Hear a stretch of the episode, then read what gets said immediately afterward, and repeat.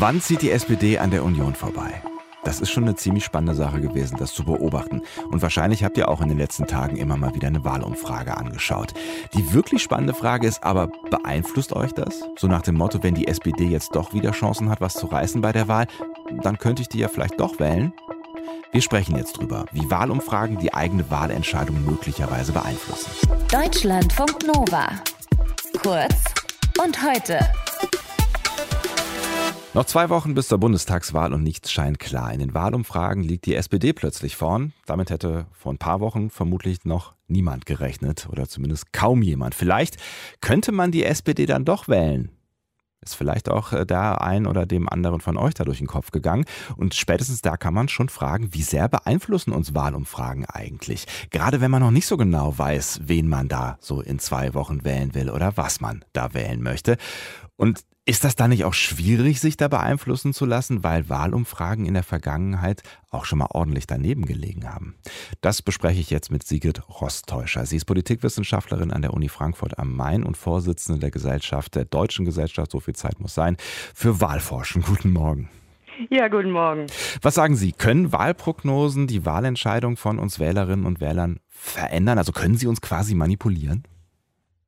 Manipulieren ist ein starkes Wort. Also fangen wir mal damit an, dass es eine ganze Menge Leute gibt, die diese Wahlumfragen gar nicht mitbekommen. Ja? Mhm. Und dann gibt es einen Teil der Wähler, die kriegen sie zwar mit, sind aber so gebucht, sind so verheiratet mit einer Partei, dass sie sowieso ihre Partei wählen. Und dann gibt es tatsächlich einen, allerdings relativ kleinen Teil der Wählerschaft, die sich von Wahlumfragen beeinflussen lassen. Das ist dann das, was wir taktisches oder strategisches Wählen nennen. Die Leute wollen also wissen, wie kann ich meine Stimme am sinnvollsten vergeben. Und dieser Teil, der kann dann durchaus durch sowas beeinflusst werden, wie es gerade passiert ist. Also die SPD erschien vielleicht noch dem einen oder der anderen vor ein paar Wochen unwählbar. Jetzt plötzlich liegt sie wieder vorne und dann ähm, bekommt man das Gefühl, könnte ich wieder wählen. Oder ich muss jetzt gerade extra was dagegen tun, dass die SPD genau. wieder so. Ja. Und das ist, was es so schwierig macht, den Effekt von Umfragen zu erfassen, weil es in beide Richtungen gehen kann. Also jetzt im Moment liegt die SPD offensichtlich ganz knapp vor der CDU und es gibt solche Leute, die ich jetzt mal als Richtungswähler, Wählerinnen bezeichnen werden, denen es also wichtig ist, ob wir eine rechtsgeführte oder eine linksgeführte Regierung haben und die sich dann, obwohl sie vielleicht Grün wählen würden, aber dann doch für die SPD entscheiden, um zu verhindern, dass es eine CDU-geführte Regierung gibt. Mhm. Und genau das können wir in den Umfragen im Moment ablesen. Und wenn ich die letzte Umfrage sehe, ist auch die FDP schon etwas in diesen Sog gekommen. Hm. Jetzt sagen Sie, das ist ein relativ kleiner Teil, der sich da mhm. äh, möglicherweise beeinflussen lässt. Auf der anderen Seite haben wir diese Woche hier auch in Hilscher und Hase schon drüber geredet, steigt der Anteil der Wechselwählerinnen und Wähler. Es gibt einen großen Teil, der im Moment noch unentschieden zu sein genau. scheint. Und durch Social Media, also mein persönlicher Eindruck, werden wir schon ganz schön zugebombt auch mit äh, Wahlumfragen. Andauernd kriege ich irgendeine Push-Nachricht und es gibt wieder eine neue Sonntagsfrage oder irgendwo auf Twitter lese lese ich irgendwas darüber. Ist es denn tatsächlich so, dass dieser Teil so klein ist oder wächst er möglicherweise gerade auch? Also was unbedingt stimmt, ist, dass der Anteil der Wechselwähler steigt, dass es immer mehr Unentschlossene gibt. Und wir hatten schon bei der Bundestagswahl 2017 laut unseren eigenen wissenschaftlichen Umfragen circa 20 Prozent, die gesagt haben, dass sie sich erst am Wahltag entschieden haben. Ja? Mhm. Also von daher ist die Gruppe potenziell größer geworden. Ob die dennoch Umfragen tatsächlich registrieren, ist wieder eine ganz andere Frage. Wir sind alle Politik-Junkies, ja. Aber die Social Media ist relativ politikfern. Mhm. Also ganz viele Leute sind da zwar hochaktiv, aber ob sie Politik wirklich mitbekommen, wage ich zu bezweifeln. Mhm. Aber wäre das denn nicht dann auch ein Stück weit gefährlich, selbst wenn es nur ein kleinerer Teil unserer Gesellschaft ist, die sich da orientiert? Weil Wahlumfragen sind keine Wahlergebnisse. Bei den letzten Landtagswahlen in Sachsen-Anhalt, da lagen die Umfragen zum Beispiel ziemlich daneben. Da hat die äh, FAZ sogar geschrieben, die Wahlforschung hat verloren. Also eine falsche Wahlumfrage könnte mich ja auch motivieren, etwas zu wählen, was ich sonst nicht gewählt hätte, wenn die Umfrage anders gewesen wäre. Das heißt, das kann ja auch nach hinten losgehen, also auch für mich selber.